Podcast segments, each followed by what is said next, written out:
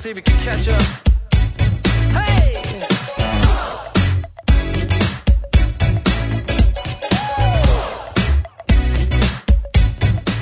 8 y 24 minutos en Buenos Aires, 14 grados la temperatura. Les decía que está allí en frente del Congreso una multitud autoconvocada eh, reclamando y quejándose por la citación a plenario de comisiones para modificar el sistema por el cual el Procurador General es electo, las funciones del Ministerio Público y todo lo que conocemos hasta ahora de la independencia de esa institución. Alejandro Fargosi está en línea. Ah, Alejandro, ¿cómo estás, querido? Carlos Mira acá en Concepto. ¿Qué tal, Carlos? ¿Cómo te va? Muy bien, muy bien. ¿Y vos? Bueno, muy preocupado, bien en lo personal, pero muy preocupado con este nuevo arrebato sobre, sobre las instituciones, ¿no? ¿Cómo, cómo lo ves? También muy, pero muy preocupado. Estoy preocupado primero. Bueno, esta gente al final siempre me terminan asombrando, ¿no? Hoy fue asombroso lo de Alberto Fernández diciendo que ya había, ya, ya había desaparecido el riesgo de los derechos humanos en Venezuela, pero lo de Cristina Kirchner es permanente. Eh, esto, ella siempre fue así, siempre va a ser así. Y mientras la gente la siga votando, vamos a estar con con la soga del cuello de la República, de la democracia. El gran problema, mira, te lo voy a, de alguna manera a invertir. Vos es que ya me está empezando a preocupar más la oposición. Honestamente me está preocupando la oposición. Tienen el 41%, suponiendo que el 5% que lo votó a la valla siga creyendo que la valla no está. Eh, pero me preocupa que fíjate lo que está pasando que es interesante. El kirchnerismo se pelean entre ellos, o sea, todos de segunda y tercera línea se viven petardeando, esto es típico de la actividad política, pero nadie cuestiona a Cristina. En Cambiemos están la, la lista de personajes de segunda línea, que es muy alta segunda línea, ¿eh? Que se dedica a ver de qué manera lo socava a Macri, es infinita, es increíble. Honestamente, esto, pero no es, esto no es un tema de, de, ser ultramacrista ni nada por el estilo, es un tema de que la oposición tiene que estar tan unida como está el oficialismo. Si no, va a ser sí, sí, este, el oficialismo. Justamente parece que me leíste la, o, me, o que me hubieras estado escuchando, porque justamente estaba haciendo un comentario en ese sentido al inicio del programa, ¿no? Ah, mira, este... no, yo estaba viendo, estaba viendo noticieros a ver qué había pasado. Este, claro, pero es que, es que de libro, Carlos, o sea, eh, ¿Qué es lo que te enseña cualquier experiencia humana, eh, histórica? Si te dividís, perdes. Es tan fácil como eso. Bueno. Sí, y la, la cuestión es eh, qué se le plantea ya no a la oposición política, sino a la oposición ciudadana, ¿no? Frente a las elecciones que obviamente rezamos para que ocurran y no haya nada raro, que sí. yo no lo descartaría, eh, ¿Qué debe hacer la oposición ciudadana, ¿no es cierto?, frente a las opciones. Eh, hay, bueno, una oposición teóricamente eh, formal que ha tenido el gobierno entre el 2015 y el 2019, pero también, eh, bueno, se han formado grupos opositores con sólidas convicciones, con este, eh, una defensa, digamos, muy clara del sistema de la Constitución, que no se ve tan claro en Juntos por el Cambio. Entonces, frente a eso y frente a la duda de que la división puede ser funcional a la delincuencia, qué, qué disyuntiva para el ciudadano, ¿no? Mira, sí, estoy de acuerdo con vos. Yo participé bastante en, en, esa, en esos, en algunos de esos grupos y hacia diciembre tomé la, escuchando lo que decían y cuál era la estrategia, tomé la firme decisión de que no, no, no aportar un solo grano de arena a nadie que compita con Juntos por el Cambio. Pero te repito, no por un amor por Juntos por el Cambio, ante todos contra quien tengo muchos reclamos, sino porque no es el momento de dividir eh, los votos. Por supuesto, hay gente que dice, bueno, pero nunca es el momento. No, nunca es el momento. Y la prueba es eh, lo, que es la evolución política de Argentina desde 1986 hasta ahora. O sea, mientras estemos siempre en el filo de la cornisa, es más, estamos en realidad cayendo por el precipicio, porque el país cada vez está peor, estamos mucho peor que en el 86, 88, 90, 92, 94, 96, 98. Mientras estemos cada vez peor, tenemos que ser conscientes que el kirchnerismo y el PJ siguen siendo dominantes. Esto es muy importante entenderlo. Entonces, si queremos superarlo, tenemos que postergar eh, ambiciones que son muy legítimas. ¿eh? A mí me encantaría ser, te lo, digo claramente, no tengo ninguna vergüenza, me encantaría ser diputado. Eh, es más, pienso que muchos de los diputados que han llevado la oposición ahora estamos viendo cómo por ahí se cambian de bando. Pero ¿sabés qué pasa? Eso es una ambición personal que es muy válida, sí solo sí por esa ambición personal no se sacrifica nada. Y yo creo que en este momento todos los que salgan a competir con Cambiemos, en lugar de sumarse a Cambiemos, aunque no reciban nada a cambio, no importa, no probemos, ¿eh? aunque no reciban nada a cambio, todos los que compitan con Cambiemos, lo que van a terminar provocando es fortalecer a Cristina Kirchner, que es el único personaje de la... Porque fíjate que es interesantísimo lo que pasa en la Argentina. Decir que somos argentinos, con lo cual lo sufrimos pero si fuésemos extranjeros sería un caso para estudiar 10.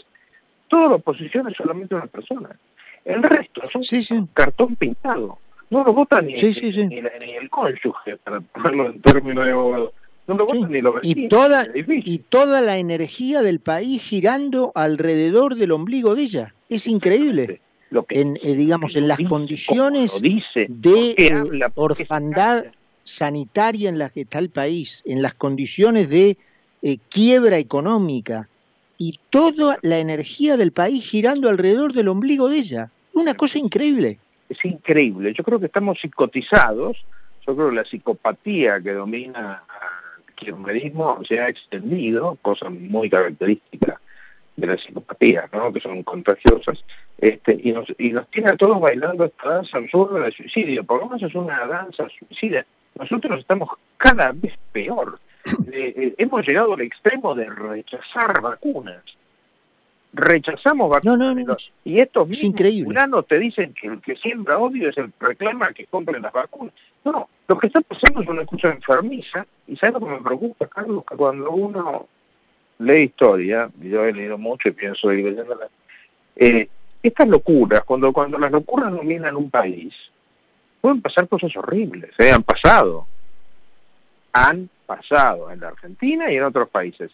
Yo tengo cada vez más miedo y esto me lleva de vuelta a tu planteo. ¿Qué hacemos los ciudadanos? Marchar, reclamar, exigirle a todos los que piensan distinto al PJ que se unan, decírselo en una reunión privada si las hay con el bendito distanciamiento social obligatorio, o decirlas pues, en el Twitter, o decirlas en las redes, o decirlas en las marchas pero no, eh, al tren que vamos nos quedamos sin país, ¿eh? no es broma.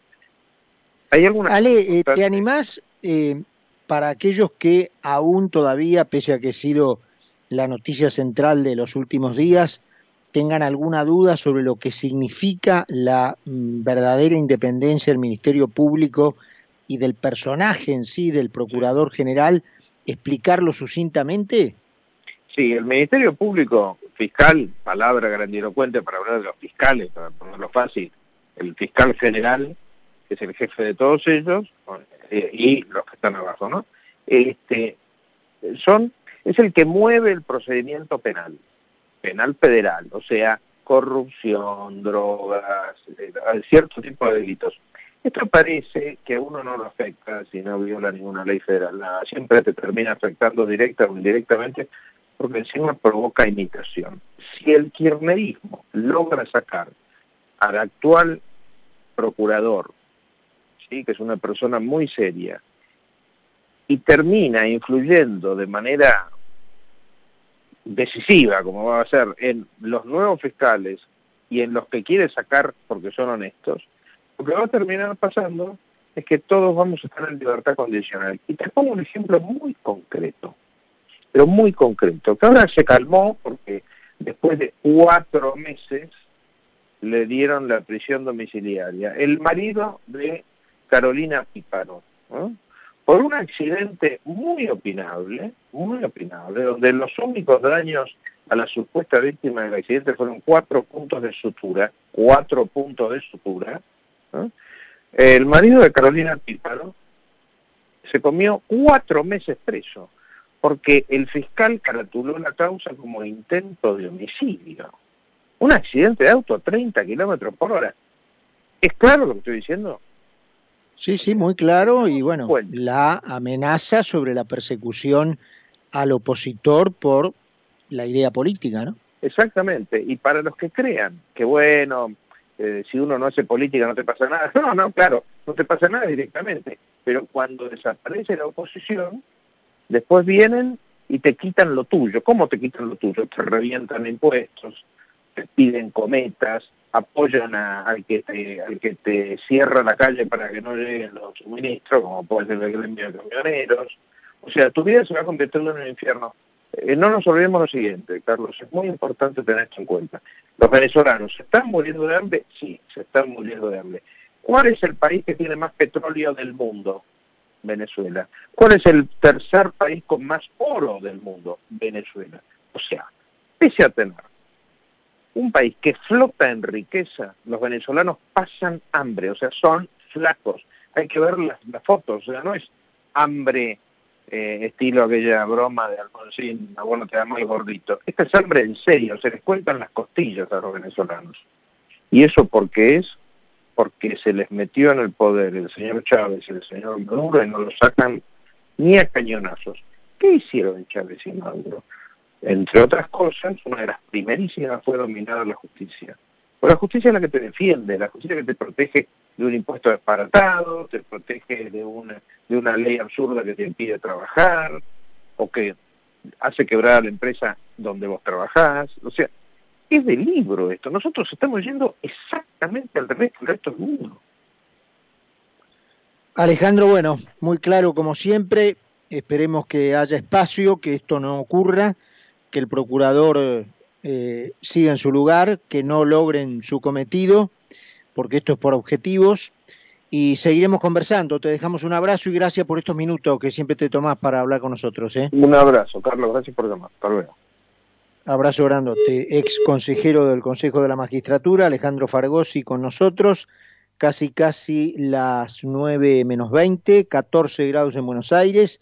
Vamos a la segunda y última pausa del programa. Cuando regresemos estamos charlando con Carlos Poncio. Concepto 955. 955. Periodismo NFM.